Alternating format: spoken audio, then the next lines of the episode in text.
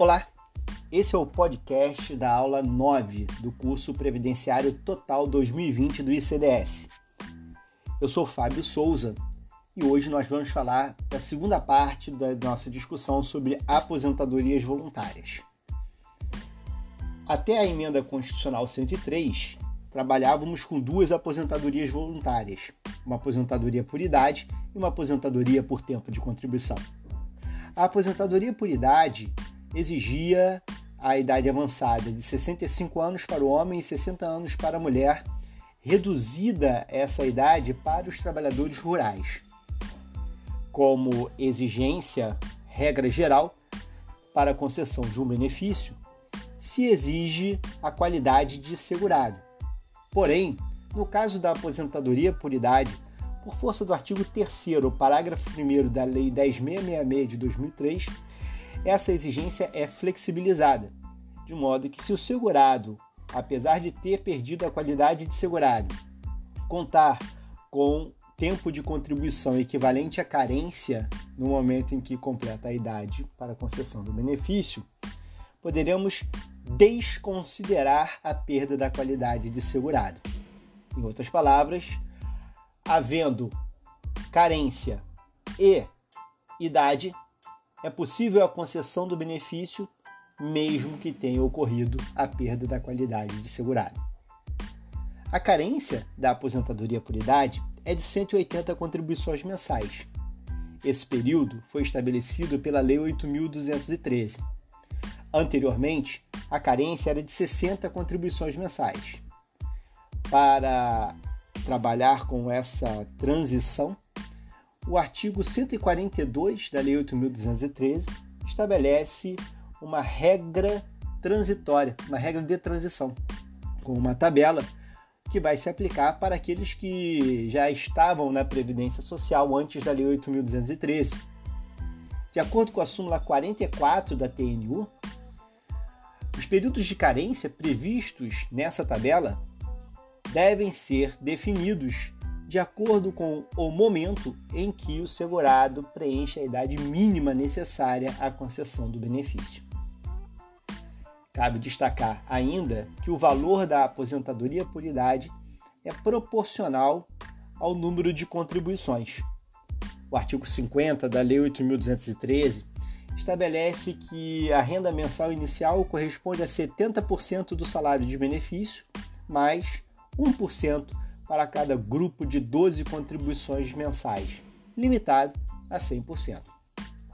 Vale também aqui destacar que esse coeficiente de cálculo não é impactado nem por tempo rural não contributivo, tampouco por conversão de tempo especial em tempo comum.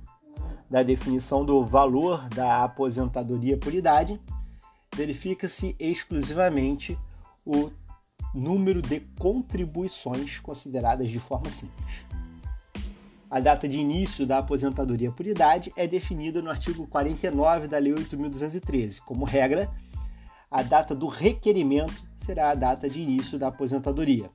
Todavia, para empregado e empregado doméstico, é possível retroagir o início do benefício até a data do desligamento do emprego, desde que o requerimento tenha sido formulado em até 90 dias contados desse desligamento.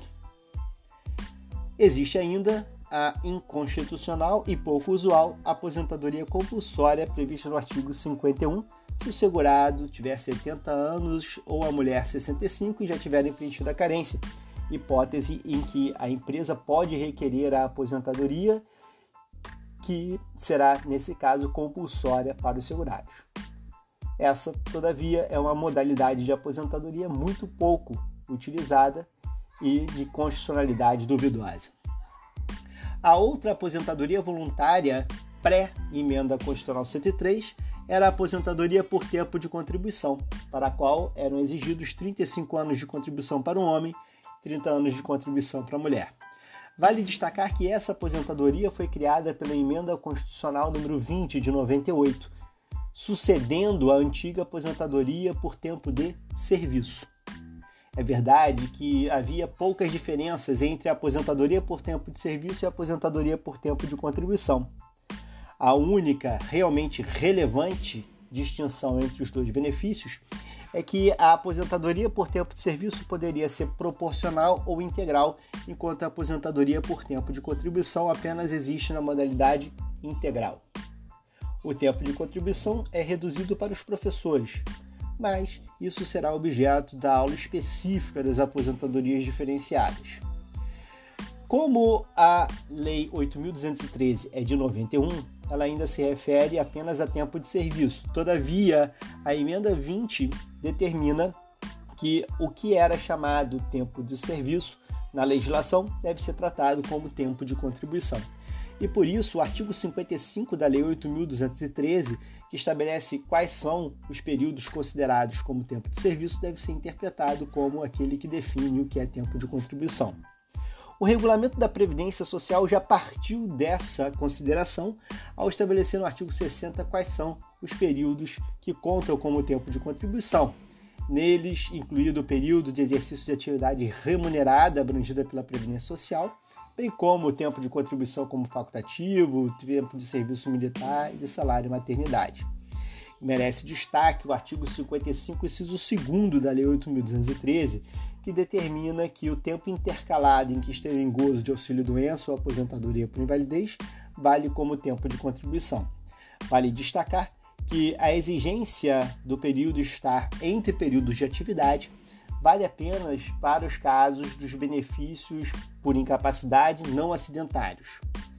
Os benefícios acidentários contam como tempo de contribuição, intercalados ou não. Isso por força do artigo 4 parágrafo único da CLT e da interpretação que é dada a ele pelo artigo 60, inciso 9 do Regulamento da Previdência aprovado pelo Decreto 3048 de 99. Por outro lado, é importante destacar que a súmula 73 da TNU faz essa distinção e ainda mais reconhece que esse período deve ser contado não apenas como tempo de contribuição, mas também como carência, elemento, é, constatação ou conclusão é, que é, diverge do entendimento administrativo, que reconhece apenas o cômputo como tempo de contribuição, não incluindo esse período como carência. Outros períodos podem ser contados como tempo de contribuição. Destaca-se o período de aluno-aprendiz. Vale destacar que a súmula 18 da TNU foi recentemente alterada para é, estabelecer que o cômputo do tempo de serviço prestado como aluno-aprendiz exige a comprovação de que durante o período de aprendizado tenha ocorrido simultaneamente a retribuição, como prestação pecuniária ou em auxílios materiais, a conta do orçamento e a título de contraprestação do labor na execução de bens e serviços destinados a terceiros. Também conta como tempo de contribuição o período não contributivo exercido por, de trabalho rural anterior à competência novembro de 91. Valendo destacar que, conforme se entende com as súmulas 24 e 10 da TNU, esse período vale apenas como tempo de contribuição, não podendo ser utilizado como carência. Também não é possível utilizá-lo na contagem recíproca do tempo de contribuição, exceto se houver o recolhimento das contribuições correspondentes. A prova desses períodos de contribuição, que será objeto de análise mais detalhada no módulo de processo previdenciário, é feita, em primeiro lugar, por meio das informações do CNIS na forma do artigo 29A da Lei 8.213. Mas em casos de divergência em relação a essas informações provocadas pelo INSS ou pelo segurado, se aplicará o artigo 55, parágrafo 3 que exige início de prova material contemporânea aos fatos para comprovação do tempo de contribuição. Além do tempo de contribuição, a aposentadoria exige ainda a carência de 180 contribuições mensais. Seu valor corresponde a 100% do salário de benefício, lembrando que é, em regra, calculada com a utilização do fator previdenciário. E a data de início do benefício é apurada de acordo com a mesma regra da aposentadoria por idade, ou seja, o artigo 49 da Lei 8.213 de 91. Esse foi o podcast da aula número 9 do curso Previdenciário Total 2020. Esperamos para a próxima aula.